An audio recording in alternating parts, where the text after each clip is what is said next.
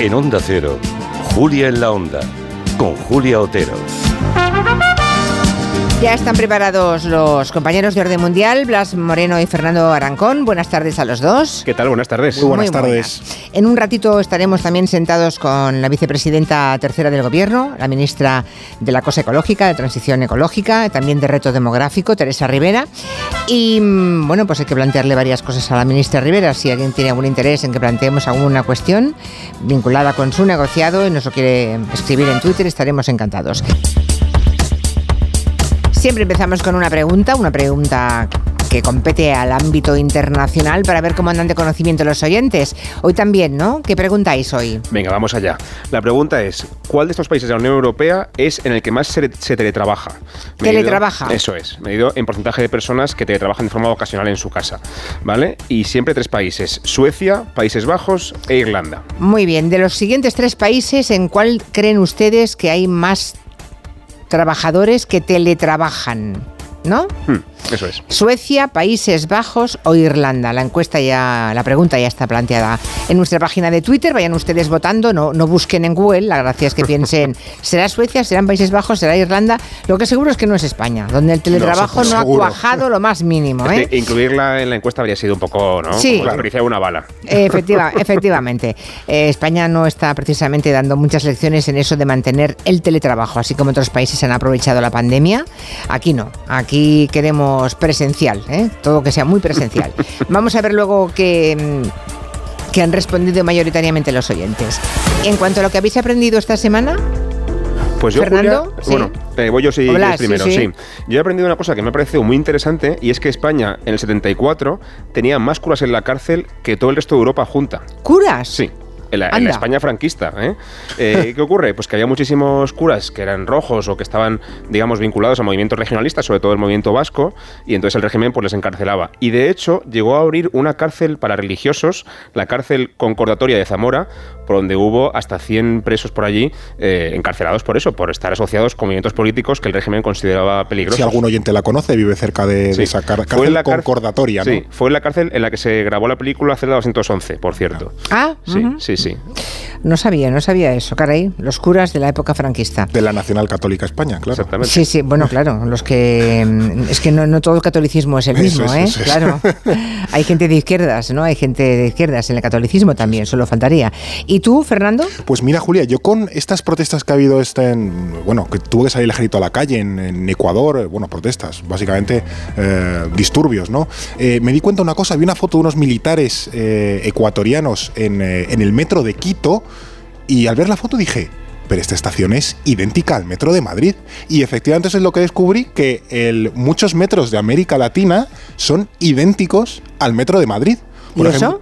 Pues eh, Metro de Madrid y las empresas españolas que hicieron los metros de Madrid hicieron también los metros de ciudades como Quito o Lima. Y luego, por ejemplo, también descubrí, porque eso también pasa en Santo Domingo, en República Dominicana, las estaciones son iguales a las del Metro de Madrid y los trenes son los del Metro de Barcelona. O sea que si alguien va por allí puede sentirse básicamente como en casa eh, viajando en el metro de esas ciudades porque se va a manejar a la perfección con la cartelera y es absolutamente todo igual, todos los andenes, todas las señales, la iluminación, todo, todo, todo es igual. Me quedé alucinado. Madre mía.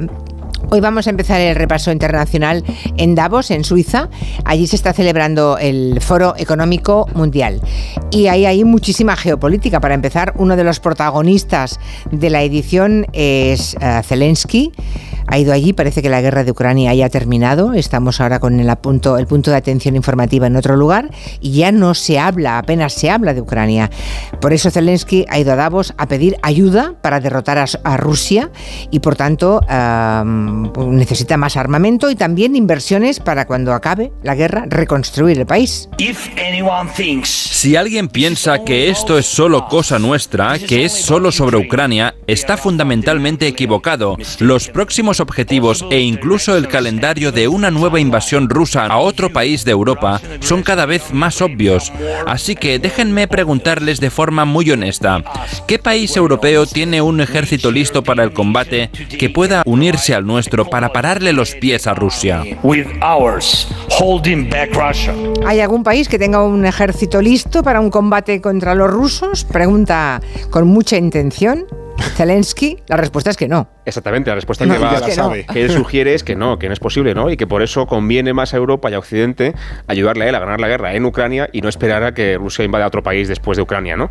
Eh, como tú decías, Julia, Zelensky ha sido una de las estrellas del foro, sin ninguna duda, y también es una prueba de cómo ha cambiado la conversación en ese mismo foro de Davos. El año pasado, por ejemplo, los delegados estaban muy preocupados sobre todo por la economía, ¿no? Por eh, la pospandemia, la inflación, etcétera. Este año están sobre todo preocupados por los conflictos geopolíticos, porque no ha pasado nada este año, ¿sabes? No, no ha habido ninguna, ninguna preocupación, ninguna guerra por ahí. De hecho, von der Leyen ha dicho que esta época es textualmente el mayor riesgo para el orden global desde la posguerra mundial. O sea que la preocupación a nivel geopolítico es muy evidente en Davos. Y es significativo que Zelensky haya ido en persona este año el año pasado, por ejemplo, eh, intervino, pero por videollamada, porque estaba mucho más preocupado por manejar la guerra en su país, ¿no? Por gestionar el, el frente y la ofensiva. Y ahora va en persona, porque como tú decías, Julia, sabe que el principal reto que tiene ahora mismo Zelensky es mantener en la imagen pública, en la conversación internacional, en los medios, la idea de que Ucrania sigue en guerra y de que hay que seguir apoyándoles, ¿no? Y por eso él ahora le parece más importante ir fuera del país a hablar que mantenerse en Kiev gestionando la, la guerra. También, por cierto, le ha pedido a la presidenta de Suiza, que es el país donde, donde se sucede este, este foro, que por favor le ayude a organizar una conferencia internacional de paz para intentar impu- impulsar el tema de la paz en Ucrania. El problema es que al mismo tiempo estos días Rusia, que por cierto no está invitada al foro de Davos, ha dicho que bueno, Putin ha dicho básicamente que si esto sigue así, Ucrania va a recibir un golpe eh, irreparable y, y profundísimo, básicamente. Y además hay también rumores de que puede haber una nueva ofensiva rusa en invierno cuando se acaba de congelar el suelo. Ahora mismo estamos en ese momento que, en el que todavía hay muchísimo barro en, el suelo de Ucrania, con lo cual eso es muy difícil gestionar a nivel ofensivo. Pero en el momento en que ya haga más frío todavía, se congele el suelo definitivamente, ahí sí que ya pueden operar mucho mejor los carros de combate, los vehículos. Y quizá es ahora mm, Rusia la que, la que toma la ofensiva. La otra figura internacional que también ha estado en Davos es el primer ministro chino, Li Qian. Eh, claro, acaban de ocurrir las elecciones en Taiwán. En Taiwán ha ganado la opción que menos gustaba a China, que es el partido que aboga por la autonomía de Taiwán, ¿no? Los que no quieren ser engullidos ni perder la democracia en Taiwán. Claro, no sé si se puede agravar el, el conflicto eh, después de esto o no en el estrecho. ¿Qué va a pasar? Lo curioso es que China, en la China comunista, eh, este asunto de las elecciones en Taiwán ha pasado por alto, básicamente, como si no existiesen. Claro, ellos técnicamente no reconocen eh, ningún tipo de, de soberanía ajena, o sea, como si eso fuese un país. Entonces, bueno, para ellos las, eh, tratan las elecciones como si no hubiese ocurrido. Veo muy lógico pensar que, claro, después de lo que, lo que hemos visto, ¿no? Con el tema de, bueno, por supuesto con la invasión rusa de Ucrania, pero luego también con el ataque de Hamas y la respuesta israelí, ahora con el tema de los hutíes, estemos preocupados por eh, que también se pueda liar en la eh, zona de, de Taiwán, un conflicto entre China y Taiwán. Es cierto que ha ganado, como tú bien has apuntado, Julia, la opción menos favorable a esa reunificación con, con China, pero ha sido básicamente una continuidad con un gobierno que ya había. Fue como el temor cuando llegó al poder de, madre mía, esta gente va a intentar romper, va a intentar declarar la independencia un poco unilateral eh, y va a haber un conflicto, pero no ha pasado nada. Es evidente que no se llevan bien, pero creo que el de Taiwán, por suerte, es un conflicto que todavía eh, tiene cauces de, de resolverse por la vía pacífica. No va a ser el corto plazo, esto se prevé a muchísimo tiempo vista, a décadas vista quizás, pero bueno, la idea en ambas partes es en algún momento del futuro poder llegar a algún tipo de acuerdo, no se sabe muy bien, pero que nunca pase por una eh, opción eh, violenta. Eh, ahora eso, China está muy enfadada también, es- son como muy sentidos, ¿no? Cada vez que hay algo relacionado con, con Taiwán, por las felicitaciones de países occidentales, ¿no? Pues enhorabuena, Menganito, por haber ganado las elecciones en Taiwán y demás. Y también ha, pasado, esto es claro, es una noticia un poco anecdótica, pero importante, y es que Nauru, que es un país que es un diminuto archipiélago en el Pacífico, ha retirado el reconocimiento internacional que tenía de Taiwán y ha reconocido, ha establecido relaciones con la República Popular China. Creo que después de Nauru, creo que son 12 países los que solamente reconocen a, Taiwán eh, en vez de a la, China comunista. De hecho, creo que Taiwán, leí el otro día, que llegó a ofrecer 100 millones de dólares eh, para, bueno, lo típico, sugerir que le volviesen a reconocer. Entiendo que Nauru no ha, acertado la, no ha aceptado la oferta porque la China comunista, Pekín, ofrece bastantes más ventajas, pero bueno, que en el plano diplomático Taiwán poco a poco se ve cada vez más, más acorralada o menos apoyada. La otra noticia internacional de la semana ha sido la victoria de Trump en los caucus de Iowa. Ha arrasado, ha conseguido más del 50% para situarnos. Se estaba midiendo con otros candidatos republicanos. ¿eh? Eh, es que antes he visto un, tuit de alguien que creía que había elecciones eh, entre demócratas y republicanos. No, están viendo. Para eso aún falta. Hasta noviembre aún falta. Ahora están haciendo las primarias, podemos decir, en Estados Unidos para escoger al candidato republicano que se enfrentará a Joe Biden. Esto acaba de empezar, es el primer estado que vota, pero ahí ya ha conseguido más del, 30, del 50% Donald Trump. Da la impresión de que tienen las primarias ganadas para los republicanos. No sé si ganar en este estado significa que en el resto va a ocurrir lo mismo o no. Bueno, gana, Iowa suele ser un poco eh, muy proclive a que candidatos que venían un poco de tapados den la sorpresa. Trump no venía precisamente de tapado, porque las encuestas ya daban un apoyo eh, absolutamente mayoritario, como sí se ha demostrado en, estas, eh, en estos caucus de, de Iowa. En ese sentido, no ha saltado ninguna sorpresa. De hecho, la victoria es tan evidente que a poco que gane New Hampshire y luego ya el, famoso Super Martes, que será el 5 de marzo, es que a lo mejor en marzo ya sabemos o tenemos bastante encarrilado que Trump puede ser o va a ser oficialmente el candidato del Partido Republicano, una convención que hasta el verano no se celebrará. Pero en cualquier caso, Trump, eh, bueno, en muy su estilo, mira lo que ha dicho en su discurso tras estos resultados del caucus. Creo que es el momento de que todo el país se una. Queremos unirnos, ya sean republicanos o demócratas, progresistas o conservadores. Sería genial que pudiéramos unirnos y arreglar el mundo, arreglar los problemas y toda la deuda y destrucción. Nunca hemos estado peor que ahora. Bueno, esto es enero y el, y el tío ya se ve como presidente, o sea, no, no, hay ningún ápice de, humildad o de... yo creo que ya no concibe la, derrota en, noviembre, ¿no? Está hablando de que todo el país se tiene que unir, pero de nuevo vuelve a agitar ese eh, miedo a sus votantes, exagerando todos los problemas que enfrenta el país. Bueno, dejará caer todas sus, sus miguitas eh, populistas, ¿no? Estoy seguro de que antes o después volverá a dejar, a dejar caer la, idea del, del, fraude, ¿no? Pero bueno, igual caso, él de nuevo, como ocurrió en 2016, es el gran salvador de Estados Unidos, el único que puede arreglar todos los males que, sufren. Y eso, en enero, cuando la, carrera eh, presidencial acaba de empezar, vamos, es el primer paso a Iowa, él ya se ve como, como ganador. Todavía es cierto que queda mucho recorrido, pero bueno, honestamente, creo que es poco probable que Trump eh, pierda las primarias, la verdad. sí, eso parece. Se ve tanto como ganador, que ya se ve en la Casa Blanca, y por eso se atreve a pedir unión de todos, demócratas y republicanos. Sí, sí, sí, Cuando está en la oposición, cuando no está en la Casa Blanca, entonces lo que quiere es destrucción y nada de unión entre todos los demócratas y republicanos, ¿no? Es curioso, ¿no? Cómo funcionan algunos en la oposición. Bueno, volvemos a mirar a Oriente Próximo. Israel insiste en la ofensiva eh, en Gaza. Eh, también tenemos la crisis de los hutíes, que, que ahí está, sigue. Y luego hay otra preocupación más, porque Irán ha lanzado algunos ataques en Irak, en Siria, en Pakistán en los últimos días. ¿Esto es otra señal de escalada o eso me parece a mí? No sé. Pues estamos todos un poco preocupados por esta historia, Julia. A mi sensación es que es más bien, espero que se quede en eso, un ajuste de cuentas de Irán con enemigos que tiene alrededor, aparte de que tiene también, por supuesto, Estados Unidos e Israel, también tiene más enemigos. Y lo vimos hace unos días cuando un grupo terrorista, parece que Daesh, eh, puso un bombazo en, un, entierro y murieron casi 100 personas, ¿no? Y esto no es ni Israel ni Estados Unidos, fue, fue el Daesh. Entonces lo que ha hecho Irán es básicamente mandar una serie de ataques casi simultáneos, como tú decías, a Irak eh, para atacar a, los kurdos de allí, que también son apoyan a los rebeldes dentro de, de Irán. Lo mismo en Pakistán también y en Siria atacar a las bases de Daesh también pues para hacerles daño.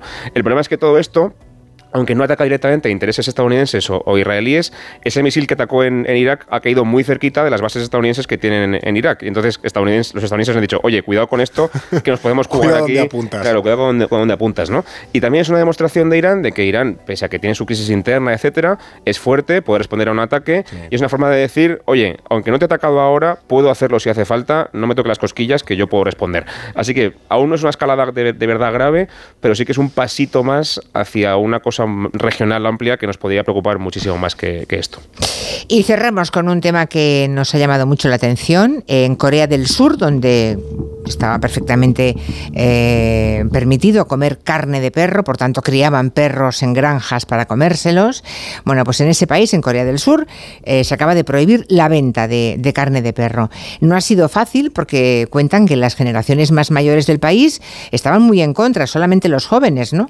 Eh, querían que se dejaran de comer perros. Seguramente han sido, pues, la, la globalización, ¿no? Habrá tenido alguna influencia en Corea, en Corea del Sur, porque, claro, están viendo películas donde los perros tienen protagonismo, películas en las que los perros son mimados, queridos por las familias occidentales en general, y ellos comiéndoselo, ¿no? Pero que la gente mayor estaba en contra, por lo visto, querían seguir criando y comiendo perros. Les parece un manjar.